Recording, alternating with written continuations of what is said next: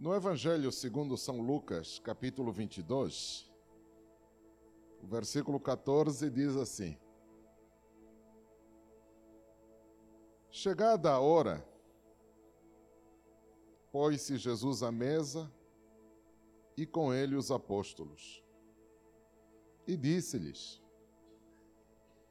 Tenho desejado ansiosamente comer convosco esta Páscoa, antes do meu sofrimento. Pois vos digo que nunca mais a comerei, até que ela se cumpra no reino de Deus. E tomando um cálice, havendo dado graças, disse: Recebei e reparti entre vós. Pois vos digo que de agora em diante não mais beberei do fruto da videira até que venha o reino de Deus. E tomando um pão, tendo dado graças, partiu e lhes deu, dizendo: Isto é o meu corpo oferecido por vós. Fazei isso em memória de mim. Semelhantemente, depois de cear, tomou o cálice, dizendo: Este é o cálice da nova aliança no meu sangue, derramado em favor de vós. Todavia, a mão do traidor está comigo à mesa, porque o filho do homem, na verdade, vai segundo o que está determinado, mas ai daquele por intermédio de quem ele está sendo traído. Então começaram a indignar-se entre si quem seria entre eles o que estava para fazer isso. Vamos orar. Pai bendito, nós te agradecemos pela tua vontade. O dia amanheceu e pudemos ver a luz do dia.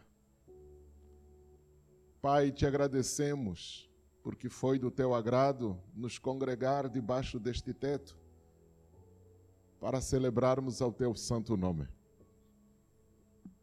Pai, viemos como estamos, trouxemos aquilo que somos e depositamos-nos nas tuas mãos, certos de que o Senhor tem cuidado de nós e convencidos de que somos teus e o Senhor é nosso.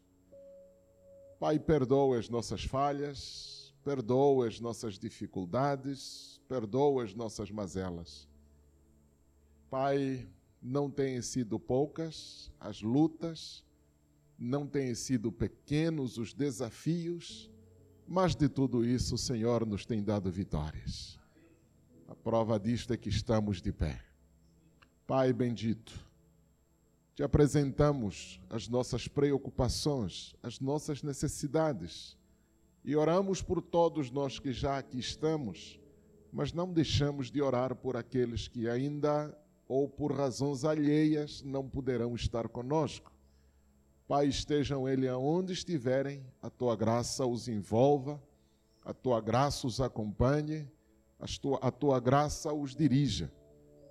Pai bendito, abrimos o teu livro sagrado, lemos alguns versículos e queremos deles extrair aquilo que vai nos alimentar hoje, Senhor. Fale conosco, porque assim como o pão alimenta o nosso corpo, a tua palavra alimenta a nossa vida. Porque está escrito que nem só de pão viverá o homem, mas de toda a palavra que procede da boca de Deus. Pai, fale conosco e nos alcance, porque nós precisamos para nos manter vivos e lutando contra as hostes malignas à nossa volta, Senhor. Pai bendito, se faltar alguma coisa em nós, precisamos que o Senhor complete, e se exceder alguma coisa em nós, que o Senhor suprima, que não haja falta nem excesso mas que caminhemos na plenitude que o Senhor tem determinado por nós. Pai bendito, nós te agradecemos em nome de Jesus. Amém. Amém. Velhinho, então eu sou. Essa doeu. É, doeu, velhinho. Velhinho, essa doeu. Ser apresentado como um estrangeiro de longe, de Angola. Nossa. Essa foi de doer, não é? Puxa vida. Mas tá bom, né? Fazer o quê? Eu chego em Angola, eu sou pastor brasileiro. Aí eu venho para o Brasil, eu sou pastor angolano. Eu estou lascado. É, estou lascado. Mas, é. Estou contigo, meu mano. Estou contigo. É nós. Mas por enquanto estamos na ZL, né? Estávamos vivendo do jeito que dá. Aleluia. Aí, tá vendo? Tá vendo só? Bom, meus irmãos, eu de fato desliguei os meus celulares, muito cansado. É, o semestre, parecendo que não, foi extremamente difícil, mas graças a Deus terminamos ele bem. Alguns colegas foram afastados da faculdade, foram numa tacada só 70 professores mandados embora.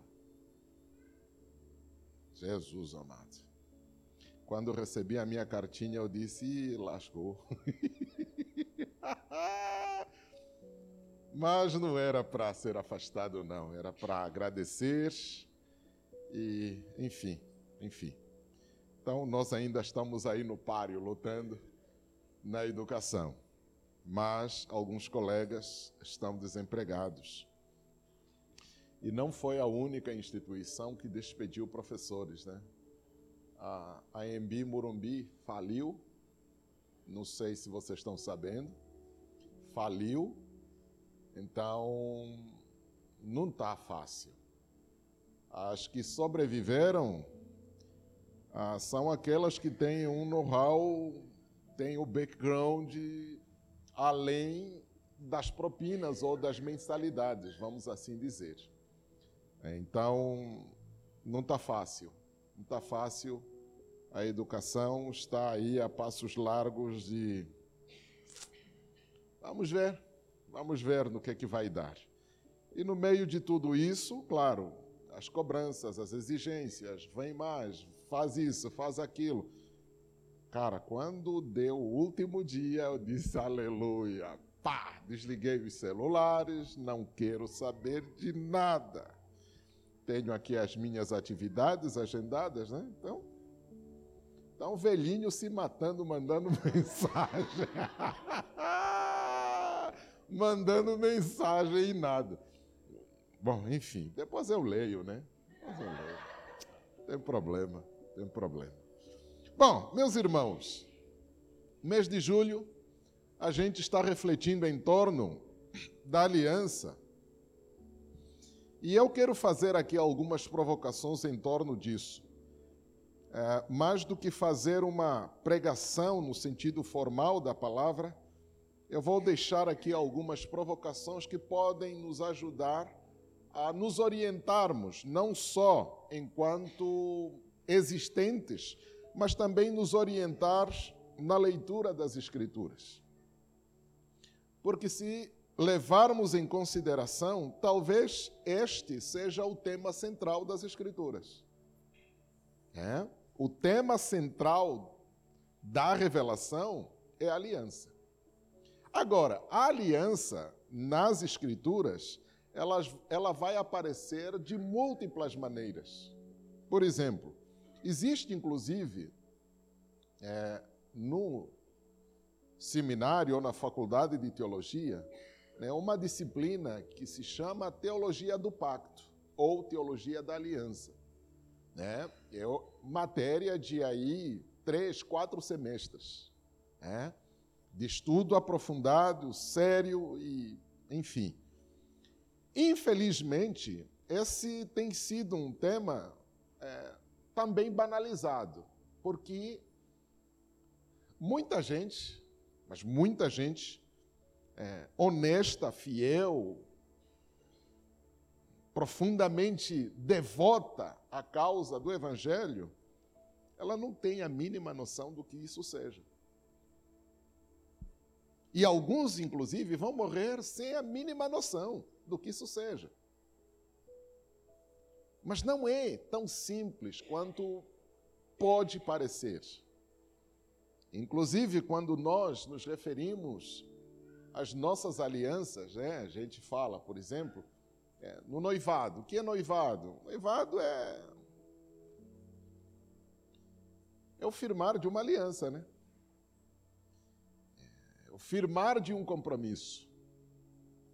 E é engraçado que esse firmar compromisso é uma releitura desta aliança das Escrituras. Ah, eu carrego uma aliança no dedo. Para alguns, tem apenas uma finalidade estética. Para outros, é só um lembrete.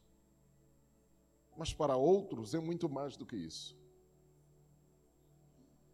Então, a gente não está lidando com um tema qualquer. Ele é extremamente denso, complexo, mas ao mesmo tempo necessário. E o texto que eu li, no Evangelho de Lucas 14, de 1 a 23, para mim parece ser o cerne, o centro, o miolo da coisa. Jesus diz para os discípulos, dizendo: Olha, eu tenho desejado ansiosamente comer essa Páscoa com vocês. Por quê? Ele comeu várias Páscoas com os discípulos, pelo menos duas, né? já que o ministério dele, três, então, pelo menos duas Páscoas ele comeu com os discípulos. Essa é a terceira e a última. Mas nas Páscoas anteriores, ele não disse, não proferiu essas palavras.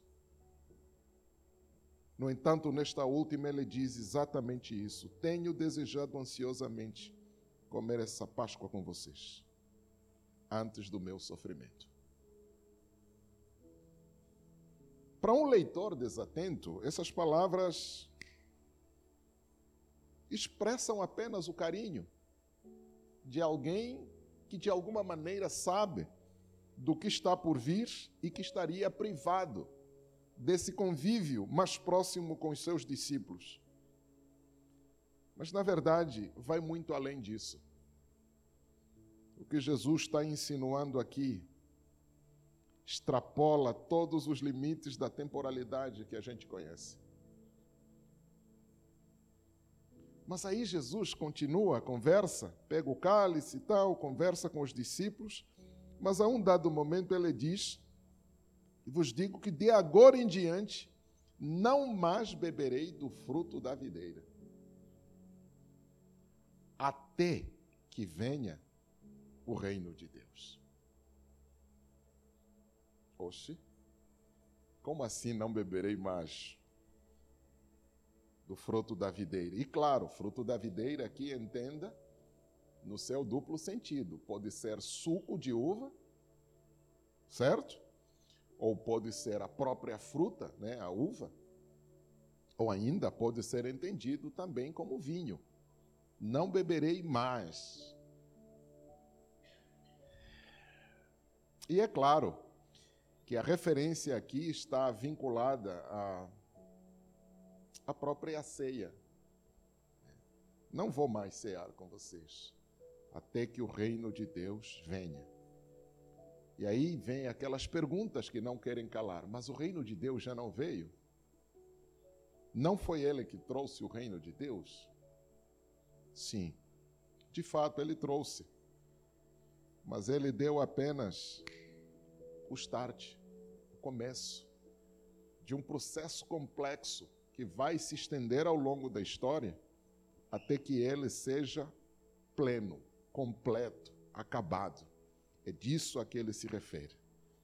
Então poderíamos afirmar, sem medo de errar, que Jesus está à nossa espera. A próxima ceia que Jesus vai participar será aquele em que todos nós estaremos reunidos à volta dele. Então vai muito além daquilo que a gente está vendo. Jesus está nos aguardando para aquela ceia. E no meio desta conversa toda, ele fala do seu corpo, que é dado por nós, e ele fala do seu sangue, que é derramado em nosso favor. E aí ele declara que essa é a nova aliança no seu sangue. Jesus firma uma nova aliança, porque já houve uma aliança anterior. Para essa ser nova, uma velha teve de ser substituída. E aqui começam as nossas dúvidas, as nossas dificuldades e a complexidade que tudo isso envolve. Se você ler com cuidado o Velho Testamento, você vai perceber que ao longo de todo o Velho Testamento o Senhor firmou pelo menos nove alianças. Nove alianças, das quais cinco foram pré ou antes do exílio no Egito. Alguns chamam dessas alianças, dessas cinco alianças, alianças dos patriarcas. E as quatro, as outras quatro, foram firmadas é, depois do exílio, com Moisés e os outros grandes líderes. Talvez o último, a última aliança que o Senhor vai fazer pós-exílio vai acontecer com Davi. Vai firmar uma aliança com Davi. Então, são nove alianças: cinco antes do exílio e cinco pós-exílio. Bom, por que fazer tanta aliança assim? É a pergunta que não quer calar. Mas você percebe que todas essas alianças, elas têm um caráter interessante. Primeiro, eles têm um foco. O foco é o povo de Israel. É, Deus vai firmar aliança com Abraão, de Abraão vai se estender ao longo da história do povo de Israel. Mas antes de Abraão, tem aí algumas alianças anteriores, por exemplo, a aliança que Deus fez com Noé, que não destruiria de novo a humanidade. E aí, tem outras alianças ainda anteriores a essa, mas tem um foco interessante. O que, que eu queria destacar nessa aliança, ou nessas alianças que Deus vai fazendo? Ao longo do tempo. Três coisas, três elementos são o ponto fulcral da aliança. Primeiro, Deus. Segundo, o ser humano. E terceiro, a terra. Esse é, é o tripé da aliança. Pelo menos até onde a gente compreende. Deus, o homem e a terra. Mas quando chega em Moisés, a terra vira apenas um alicerce, porque aparece um terceiro, um outro, um quarto elemento. A terra sai de foco, sai de cena, e a aliança vai se fincar nos três elementos: Deus, o homem e a lei. E aí a terra vai tornar-se apenas um, um prêmio. Onde as bênçãos de Deus ou as maldições vão acontecer. Então, Deus faz aliança com o povo e no meio da aliança ele coloca a lei como mediador, como fio da balança. Se vocês obedecerem à minha lei, estas coisas vos sucederão. Mas se vocês desobedecerem à minha lei, estas maldições vos sucederão. E assim o Senhor vai construindo a sua aliança. E é engraçado que todas essas alianças, as nove, sejam elas fincadas na terra ou na lei, a terra como mediadora ou a lei como mediatriz, todas elas vão se consumar no que Jesus está dizendo exatamente nestes versículos. É como se Jesus dissesse: Olha, tudo o que foi feito antes de mim foi apenas um ensaio do que eu estou fazendo agora com vocês. Eu estava ensaiando com vocês. Deixa dizer isso com outras palavras. Se a gente trocar a palavra aliança por pacto, a coisa ganha ainda uma complexidade um pouquinho maior. Por quê? Porque no pacto, embora aliança é um pacto e pacto é uma aliança, mas no pacto tem alguma coisa um pouquinho mais adensada. E aí a gente descobre que a partir do pacto, historicamente nós conhecemos três grandes pactos. Só para ilustrar, para ilustrar um pacto. Quando você nasceu, alguns tiveram de assinar esse pacto ainda no hospital, mas outros tiveram de assinar isso um pouquinho depois de sair do hospital. Mas pelo menos aqui não acredito que exista alguém que não assinou esse pacto. Se você tem uma certidão de nascimento, essa é a declaração de que você assinou o pacto com a identidade brasileira. Tá? E esse pacto está vinculado né, na Constituição. Então, existe o governo brasileiro, existe a Constituição brasileira, existe o povo brasileiro. A estrutura é tríplice, igualzinha igualzinha. Agora, quando você nasceu, quem firmou esse pacto não foi você, foram os teus pais.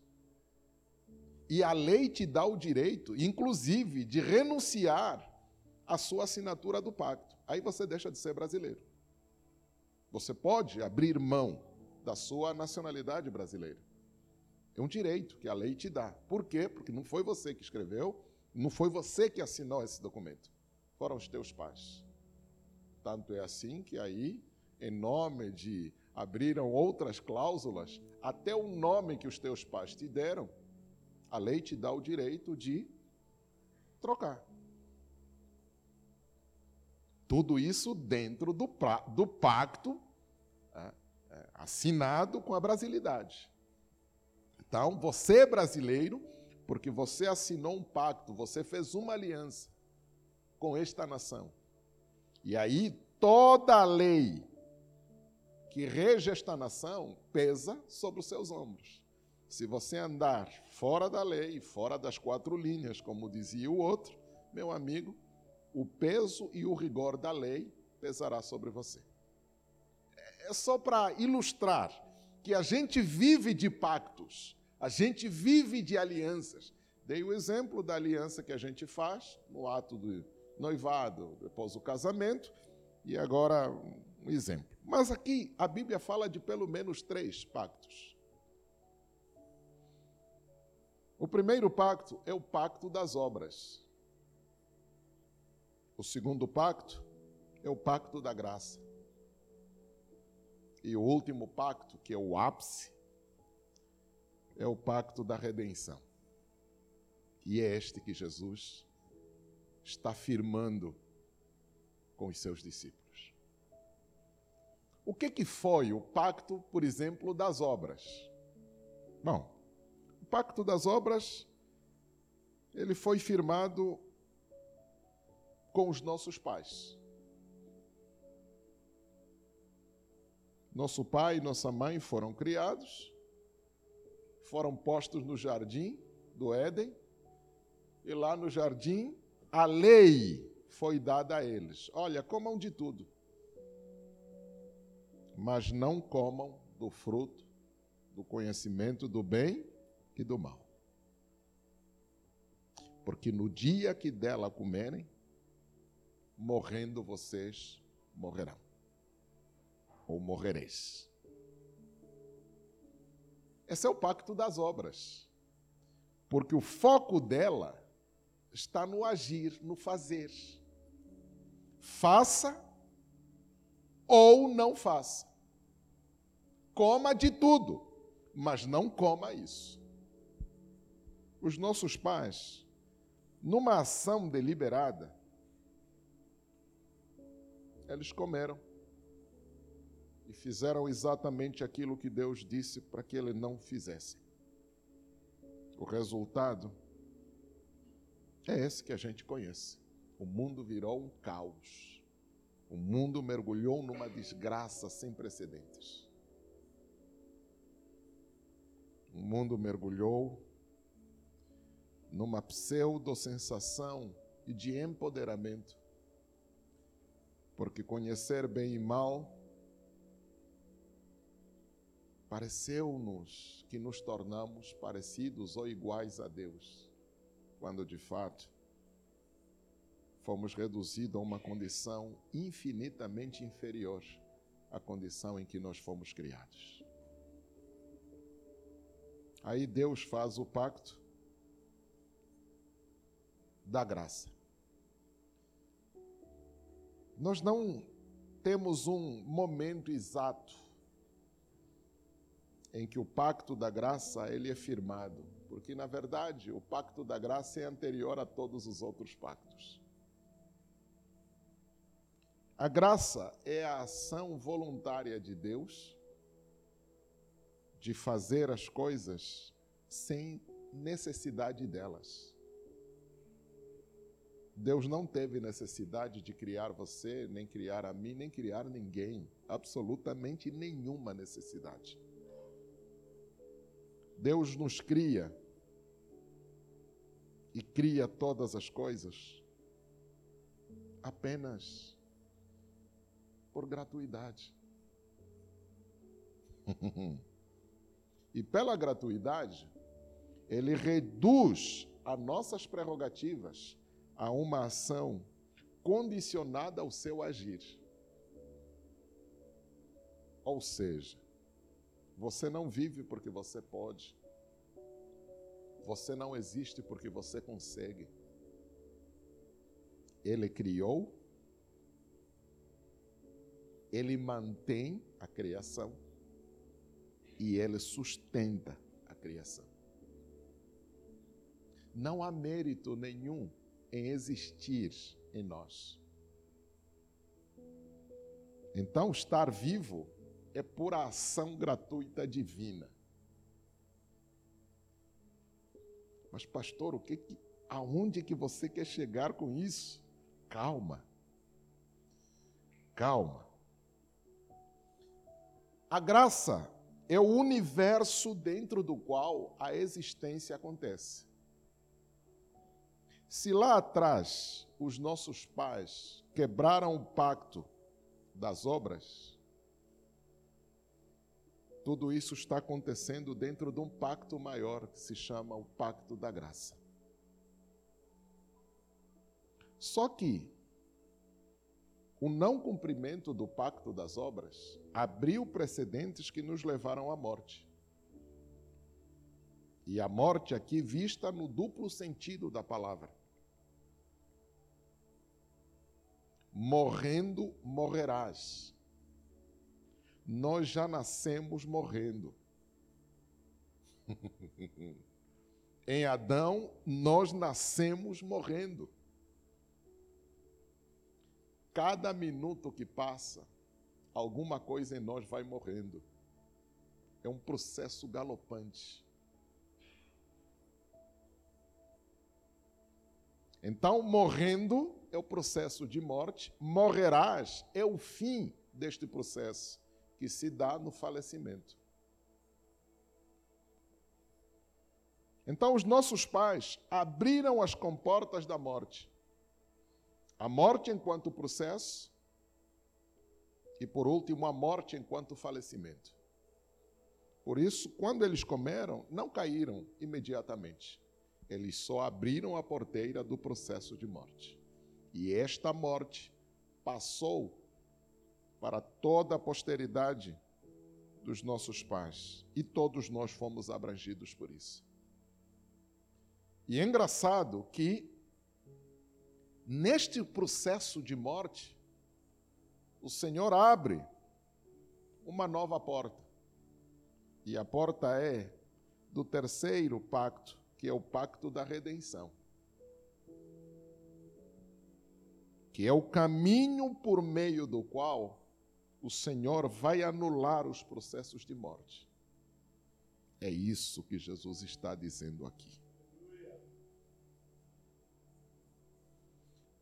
Então, a morte, a partir do que Jesus vai fazer, ou a partir do que Jesus fez com a nova aliança, ele relativiza a morte, que tornou-se absoluta na quebra do pacto das obras.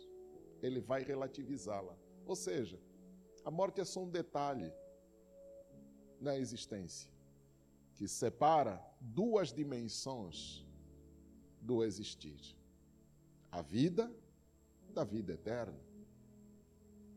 E aqui abro parênteses: que a eternidade não é só para os crentes, a eternidade é para todos.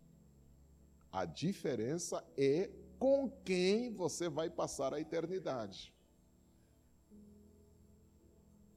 Eternidade não é só para os crentes, é para todos. A diferença está com quem você vai passar a eternidade. Uns vão passar a eternidade com Cristo e os outros vão passá-la com capiroto. que horror! Com o Didi, é, com o Didi, com o titio Didi. É. Essa é a diferença. Agora, o interessante é que o pacto da redenção nos dá a condição de escolher com quem passar a eternidade. Com quem você vai curtir a eternidade. Eu gosto de dizer assim: olha, você vai curtir a eternidade com aquele com quem você se parecer. Não tem nada a ver com o que você faz ou deixa de fazer, mas tem a ver com quem você se parece.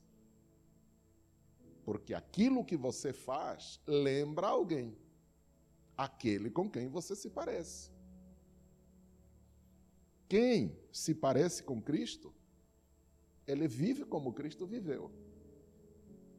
Mas quem não se parece com Cristo, não tem meio termo pode mascarar-se até onde você quiser. Se não é com Cristo que você se parece, você se parece com o capiroto.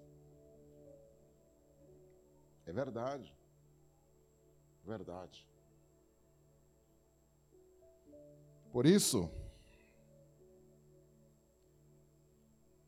a noção de aliança que Jesus se refere aqui é o ápice, porque vai demarcar um novo início, um novo começo e novas possibilidades de existir. Aquilo que os nossos pais nos deram como herança, morte enquanto processo e morte enquanto falecimento, é relativizado nestas novas possibilidades de existência. Então, a eternidade é o destino. A diferença é com quem você vai passá-lo. E quando eu digo com quem você se parece, não estou dizendo você deve se parecer fisicamente. Não tem nada a ver com físico. A cara é sua. A cara é sua. E engraçado que você vai levar essa cara para a eternidade. Mas eu me refiro às motivações. Qual é a tua motivação? Eu me refiro ao caráter, à personalidade. Com quem se pareça a sua personalidade, o seu caráter, os seus anseios, as suas preocupações, as tuas necessidades. E é engraçado que todas essas coisas são extremamente subjetivas. E por serem subjetivas, elas podem ser mascaradas aos olhos dos outros. O capiroto nunca chega para alguém e diz: Eu sou o capiroto. Porque se assim fosse, é claro que ele não teria adeptos, né?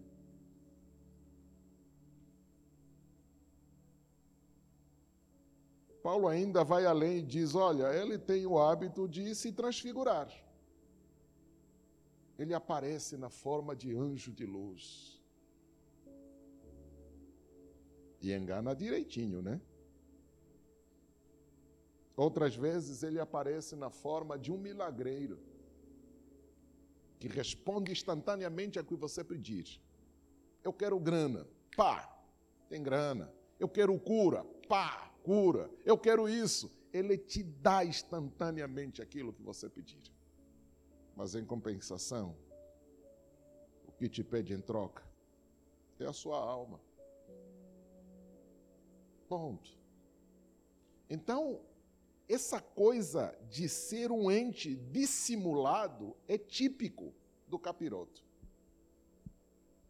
O, dis, o, dis, o a capacidade de teatralizar e esconder aquilo que nós somos por dentro, para sermos aceitos por fora pelos outros, isso é bem típico do cão.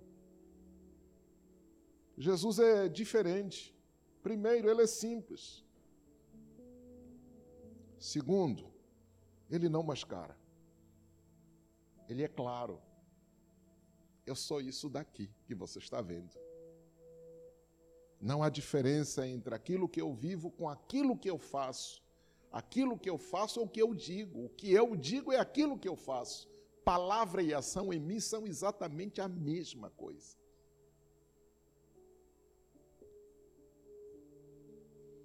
Então, a decisão é nossa, a escolha é nossa.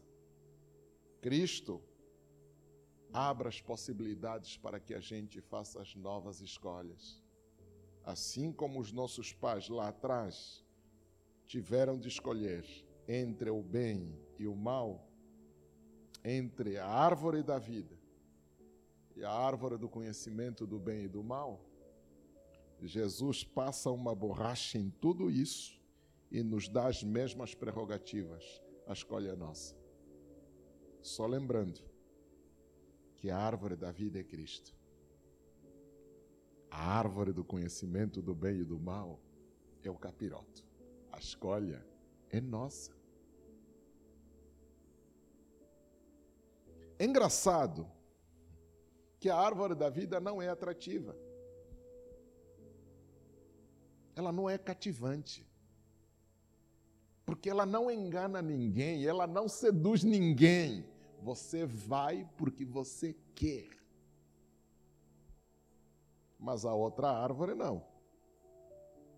Ela te cativa. Ela te seduz. Ela te promete. Ela, ela, ela, ela, ela, ela, ela, ela, ela. A escolha é sua. E é engraçado que nesse sentido cai quem quer.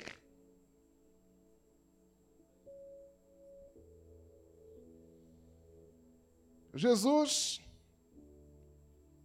abre parênteses no limiar da história, justamente para equalizar as prerrogativas aos seus filhos criados à sua imagem, formados conforme a sua imagem, ou a sua semelhança, melhor dito. Então, quando ele diz: Este é o meu corpo, que é dado por vós,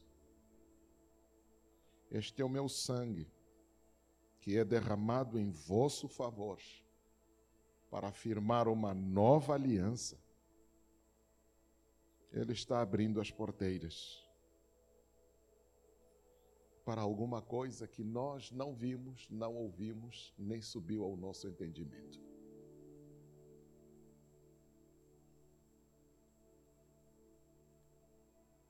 Mas aqueles que provarem deste fruto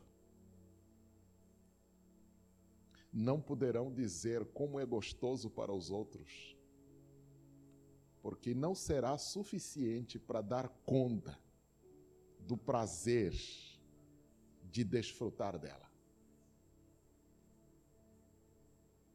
Se você vir alguém, por exemplo, comer um pudim de leite condensado, aí você, você se nunca provou essa iguaria, essa sobremesa, você não tem a mínima noção como ela é gostosa.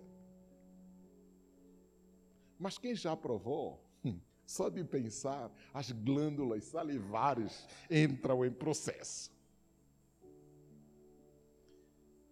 Você não vai saber o que Cristo está fazendo até a hora em que você provar dela. E quem provou, ainda que diga, não conseguirá condensar o, a essência através do discurso não cabe no discurso a experiência de comer deste fruto. Isso torna a coisa extremamente difícil. Mas, ao mesmo tempo, nos enche de responsabilidade. Para que amanhã você não diga que você aceitou porque o fulano te induziu. Quando você tiver de dar contas Ninguém vai justificar as, a escolha que você tiver feito. Então a gente evangeliza, a gente fala de Jesus, a gente fala. Mas, cara, nada do que a gente diz alcança a seriedade, a profundidade e o prazer de ter uma vida com Cristo. Nada. No entanto, Aqueles que provaram sabem o que é, e alguns deles, inclusive, declinaram. Para esses, o nosso irmão que escreveu a carta aos Hebreus diz: olha, para esses não há mais esperança. Inclusive, o irmão escreve dizendo: olha, por esses nem orem. Nem orem. Nas palavras de Jesus, estes são aqueles que cometeram o pecado imperdoável. Bom, aqui eu abro parênteses para dizer, irmãos, o pecado imperdoável não tem nada a ver com desviar-se da igreja, essas coisas que a gente, às vezes, não é nada disso. A coisa é um pouquinho mais séria. É a pessoa que conheceu mas deliberadamente optou em seguir o outro lado. É. E é engraçado que Star Wars é, ilustra bem isso, né? O mistério da força. o mistério da força. E depois tem a força oculta, né? O lado negro da coisa. O lado negro da coisa. Mas é uma questão de escolha, né? É uma questão de escolha. Eu sei que a hora vai além, mas eu preciso sintetizar aqui algumas coisinhas só para pontuar. Por isso eu disse, eu trouxe provocações, não propriamente uma pregação, mas eu preciso pontuar algumas coisas que são essenciais para a gente entender a aliança nesse sentido.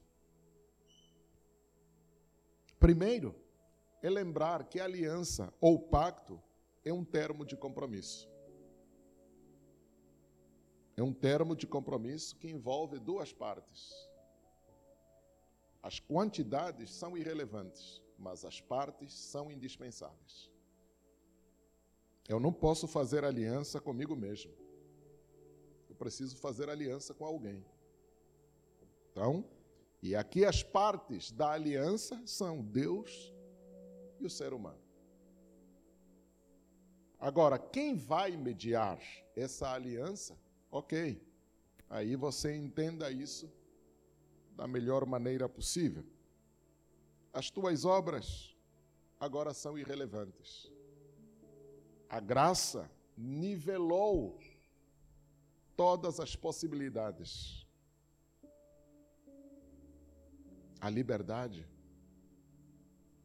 é a capacidade de escolher. De que lado você vai?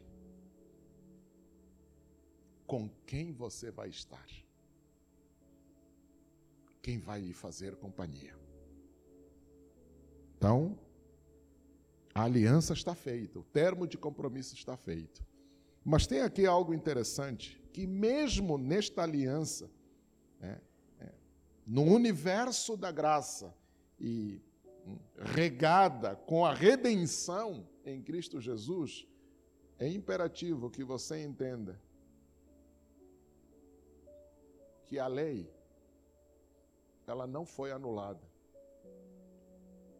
Mas o fato delas não ter sido anulada, ela não é determinante. Como assim? Não é determinante. Meu irmão, todos os santos dias você vai quebrar essa aliança. Todos os santos dias você vai quebrar essa aliança. Se a lei fosse determinante, ninguém se salvaria. Então, a nossa parte na aliança não está vinculada à lei, e sim à entrega. O Senhor permanece fiel aliança, nunca transgride a sua aliança. No entanto, nós somos transgressores. No entanto, o fato de transgredir não anula a aliança. Antes, pelo contrário, a torna mais viva. Porque no transgredir, tudo o que se requer de nós é que reconheçamos, confessemos e sejamos perdoados. Só isso.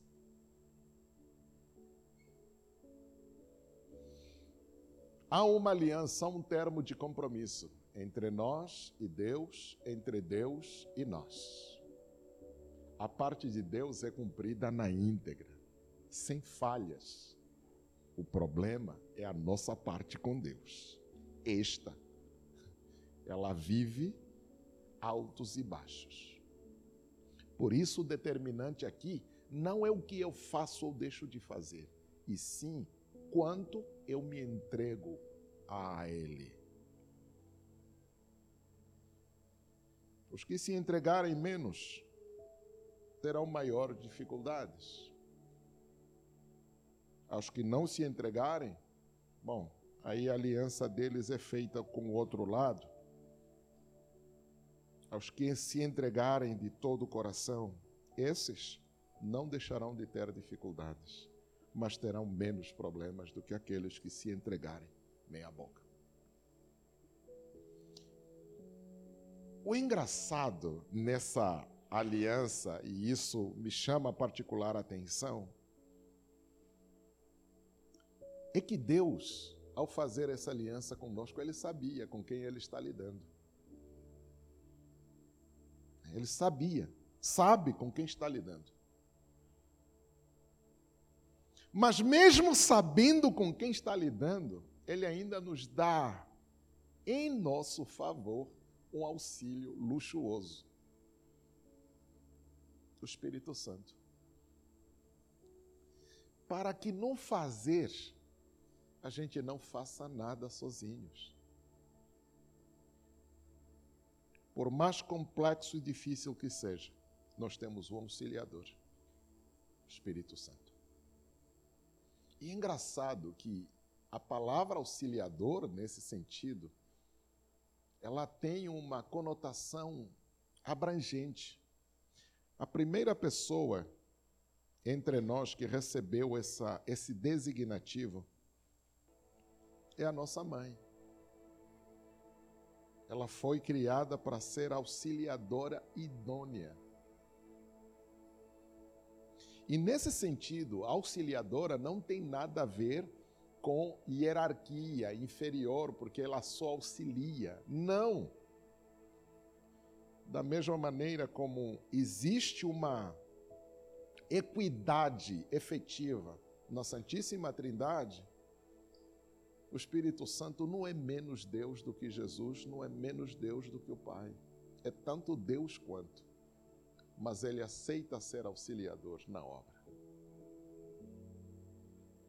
Ele veio para nos convencer do pecado, para nos convencer do juízo, para nos convencer da justiça. Ele veio para dar testemunho de quem é Ele que fez aliança por nós.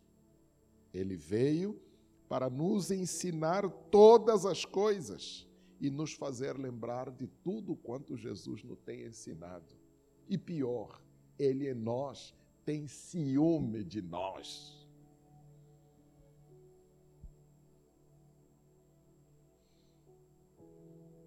Só não dá certo quem não quiser. Vou repetir. Só não dá certo quem não quiser. Com esse auxílio, só não dá certo quem não quiser.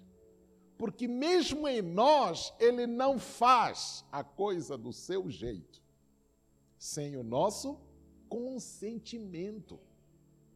Eu tenho que consentir que Ele me auxilie. Por isso, esse é o pecado mais simplório, no entanto, o mais letal de todos os pecados é resistir ao Espírito.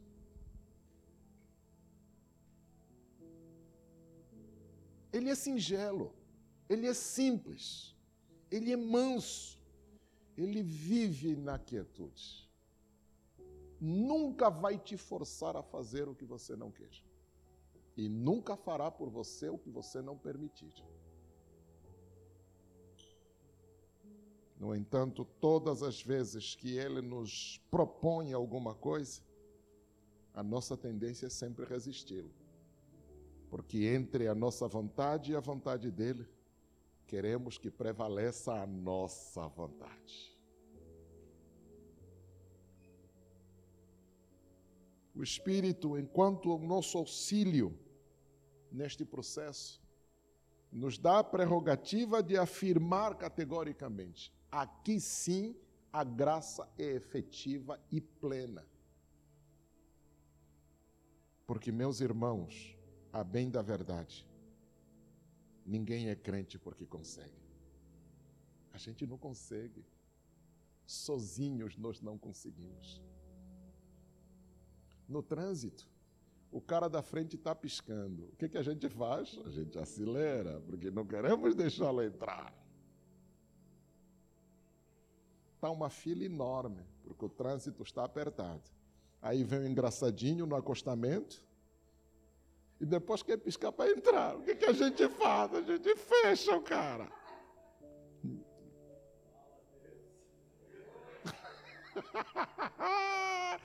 E é engraçado, o Espírito dizendo, cara, você já fez isso, deixa o cara entrar. Não, a minha frente não, a minha atrás.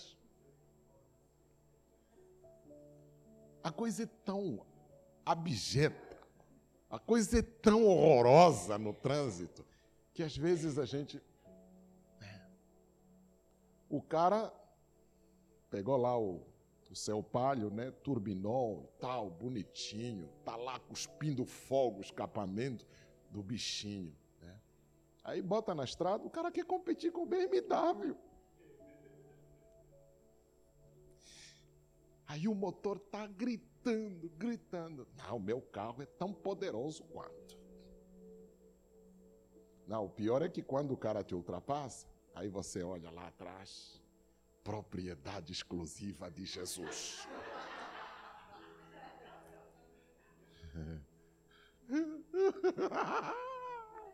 Jesus, como é que você aliançou-se com gente assim? Desse tipo?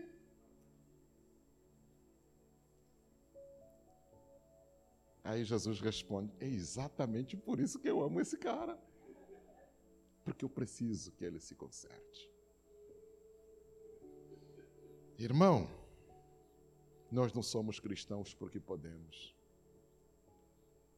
Nós somos cristãos porque temos um auxílio tão forte, tão forte, tão nobre, tão nobre, que até mesmo quando a gente faz patifaria, ainda assim Ele está ali conosco. Aí você vê aquele cara com o seu HB20, pequenininho, andando a 140, 150 na Castelo. Aí você se pergunta, mas esse cara quer se encontrar com Jesus rapidinho, né? Não. O carro não foi feito para andar a essa velocidade. Mas o cara está lá forçando o carro. Jesus tenha misericórdia. Esse indivíduo. Tenha misericórdia. E eu estou falando do trânsito porque, enfim, para não falar de outras coisas, né? As outras coisas são ainda piores. A gente não bebe, não fuma, mas a gente come demais. Lembram do, do, do, do Eu contei isso para vocês. O pastor fechou um pacote né, num restaurante para uma confraternização. Só com os obreiros. Né? Um restaurante, porte médio e tal. E aí, dono do restaurante disse: Cara, eu não estou afim, porque crente. crente. Aí foram negociar o valor de quanto por pessoa. Aí cara estava pedindo 300 por pessoa. Porque é crente, né? Porque é crente. Pedindo 300. Aí o pastor foi chorando, chorando, chorando, chorando, chorando, chorando, chorando. Aí foi baixando, baixando, baixando. Ficou a 100 reais por pessoa. E ainda assim, bem puxadinho. Mas aí o pastor fez um termo, assim, não um termo de compromisso, não. Os crentes não vão te dar prejuízo. Chegou o dia combinado. Gente do céu. As irmãs trouxeram sacola. Verdade. À medida em que a, a comida vai sendo servida, vai despejando na sacola. É. E aí, para vergonha nossa, né? Para vergonha nossa, enfim. A gente não a maioria dos crentes não, não fuma, não bebe, mas. É, enfim. Para não falar de outras coisas, outras coisas. Mas ainda assim, o nosso auxílio está pronto conosco. Não nos vira as costas, não nos abandona, nos convence das falcatruas que a gente faz. Que isto não é bom. Então, meu irmão, a segunda coisa que eu queria destacar é esta, que a graça em nós, ela torna-se plena, porque nós não somos porque nós conseguimos ou porque nós podemos. Nós somos porque ele pode em nós. Porque até as coisas mais simples, simples como orar, a gente não sabe como orar nem como convém.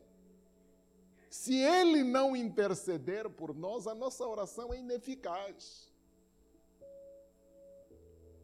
Paulo vai além dizendo que, olha, não só intercede por nós, na verdade, é Ele em nós que opera tanto querer quanto efetuar. Aquela vontade que eu tenho de orar, na verdade, não é minha apenas. Antes de ser minha, é do Espírito que me compele a oração. Aquele momento em que eu paro tudo porque eu preciso ler a palavra, porque eu preciso me alimentar. Essa vontade não é só minha, antes de ser minha, é vontade do Espírito. De manhã, o tempo está fechado, está garoando. Vontade é de ficar nas cobertas. Mas aí, não, não vou ficar nas cobertas, eu vou para a igreja. Essa vontade não é só minha antes de ser minha, é vontade do Espírito. Então, quando eu vejo crentes que batem no peito porque eu oro muito, eu leio, eu faço assado cozido, eu digo: esse não conhece o Evangelho. Esse não conhece o Evangelho.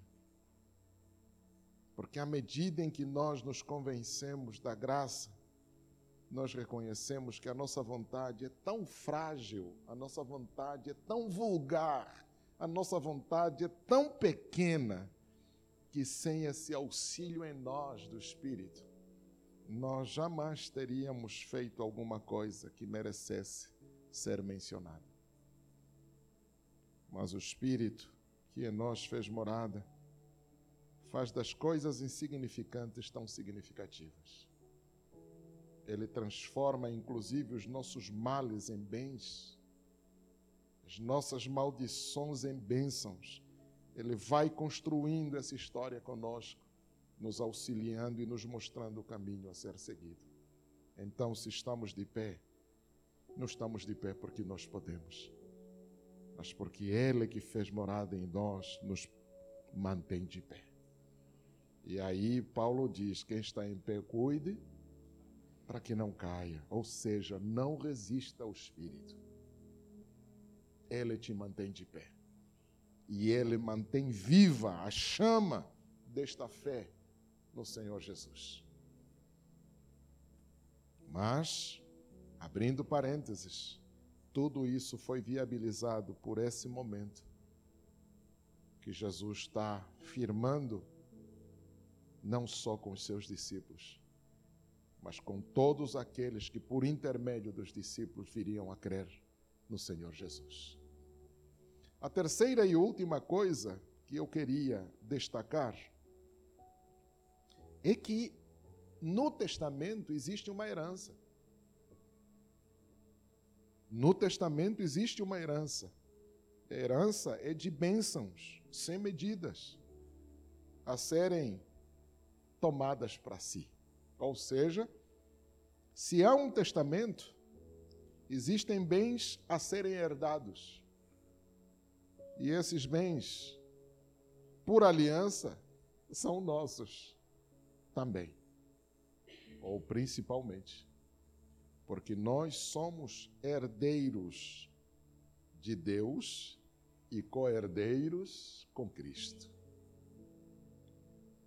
Então, tudo que o Pai fez, Ele o fez para o Filho e o Filho compartilhou conosco. Tudo é para nós.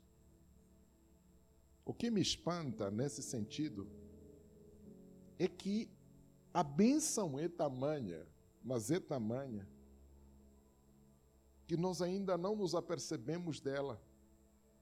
Nós ainda preferimos comer as migalhas que caem da mesa.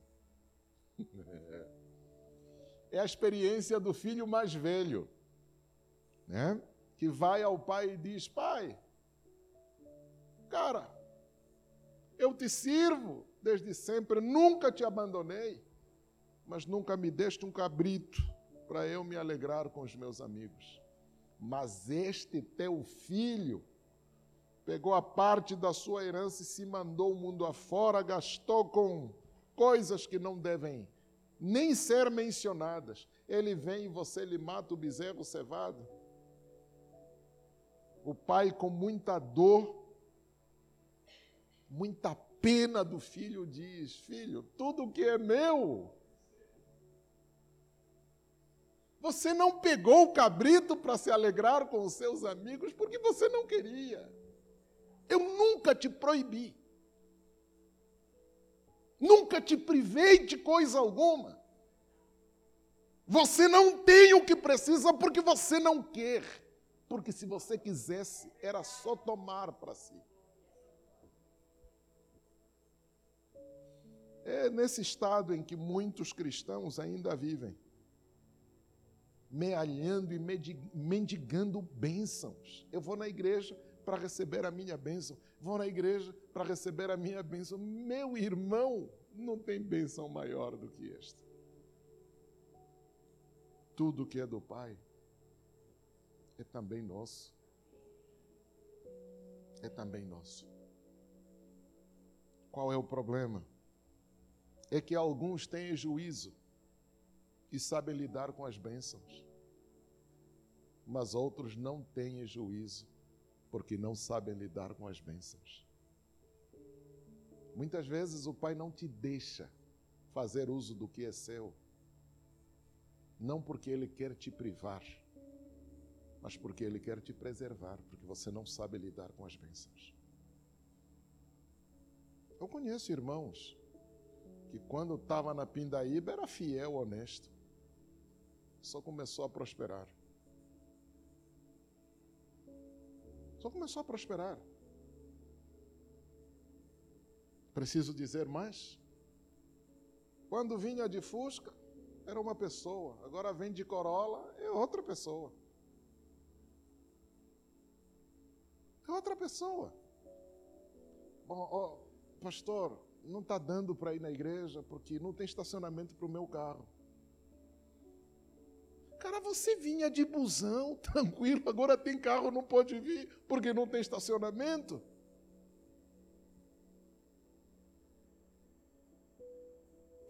Que é do Pai é nosso, mas alguns vivem privados de desfrutar daquilo que o Pai nos deu, porque não têm juízo ainda. E o Pai os priva, não porque ele é mau, Antes, pelo contrário, os priva, justamente porque ele é bom demais, não quer ver os seus filhos perdidos. Então, não sinta inveja do outro que prospera mais do que você. E nem sinta raiva de Deus porque deu mais a alguns e menos a você. Não tem nada a ver com Deus, tem a ver com você. Tem a ver com você. Deus não te dá mais do que você tem para que você não se perca. Porque se tem alguma coisa que Deus mais deseja, é que você permaneça no centro da sua vontade. Tudo e qualquer coisa que pode te afastar dele, Papai do céu vai te privar dele. A aliança que Jesus fez conosco não é uma aliança qualquer, é a aliança que nos dá o direito de herdeiros de tudo que é de Deus. Então eu tenho brincado às vezes dizendo assim: meu irmão, não fique mendigando bênçãos. Espera que Deus se lembre de você e te dê um trocadinho ou te não, não faça isso, meu irmão. Não faça isso. Não reduza Deus a essa condição miserável. Porque quando Deus te abençoou, Ele não mandou pão para você. Ele deu a padaria e o padeiro junto. a padaria e o padeiro junto. Tome, filho. Agora seja dispenseiro. Dê de comer àqueles que não têm o que comer. O problema é que a gente faz o pão e bota no celeiro. Enquanto gente passando fome à nossa volta, a gente diz: Isso não é da minha conta. Eu não tenho nada a ver com isso. O pão e o padeiro estão conosco. Há tanto pão sendo produzido para que a gente seja dispenseiros. Mas nós preferimos aumentar o nosso celeiro para acumular no celeiro, enquanto gente que precisa passa fome à nossa volta. Aí vem os americanos de lá longe para nos lembrar que precisamos fazer alguma coisa. Tem mensagem mais séria do que esta? Os americanos estão vindo para nos lembrar que esse entorno precisa ser alcançado. De que ajuda vocês precisam? Essa é a pergunta que eles deixaram para nós. Como nós podemos vos ajudar? Se sozinhos vocês não estão conseguindo, nós viemos para vos auxiliar.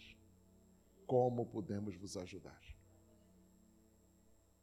É para sermos dispenseiros. A padaria e o padeiro estão conosco. O pão está sendo produzido todos os dias. É só para nós sermos dispenseiros. Dar de comer aos famintos, dar de beber aos sedentos, acolher os desabrigados. É como aquela cantora disse: como farol à noite, como ponte sobre as águas, como abrigo no deserto. É isso que nós precisamos ser. Que o Senhor nos use, porque é para isso que Ele fez aliança conosco.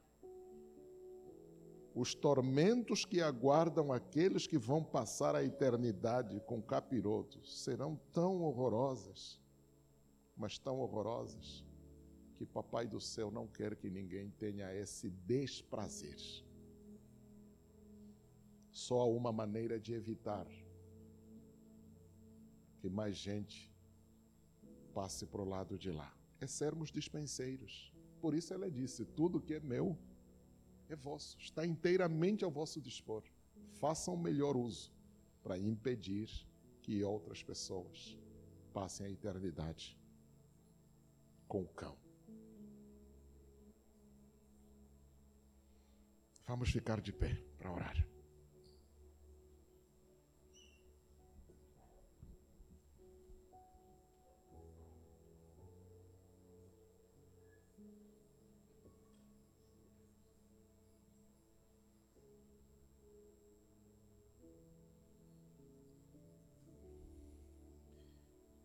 E tomando o cálice, havendo dado graças, disse: Recebei e reparti entre vós. Pois vos digo que de agora em diante não mais beberei do fruto da videira, até que venha o reino de Deus. Jesus nos aguarda para aquela ceia. que experimentamos aqui não se compara com que ainda havemos de experimentar. Um grande banquete está preparado para nós. E o Senhor só nos aguarda. Pai bendito, quero te agradecer pela bondade do teu cuidado pelo favor imerecido que o Senhor nos concede. Pai, é inconcebível o que o Senhor faz. Quem somos nós para que o Senhor nos amasse tanto? Quem somos nós para que o Senhor morresse em nosso favor? Quem somos nós para que o Senhor nos desse com Cristo todas as coisas? Pai, ainda assim, com os corações endurecidos, nós duvidamos da tua bondade. ainda assim, com os corações e as mentes entenebrecidas, nós duvidamos dos teus favores. A despeito de tudo que o Senhor já fez, está fazendo e ainda há de fazer, nós nos engalfinhamos nas nossas dúvidas, porque nos achamos mais entendidos do que o Senhor. E às vezes questionamos como se nós pudéssemos mais do que o Senhor. Pai, tenha piedade de nós. Tenha misericórdia de nós, Pai. E muito obrigado por nos amar tanto, Senhor. Em nome de Jesus. Amém.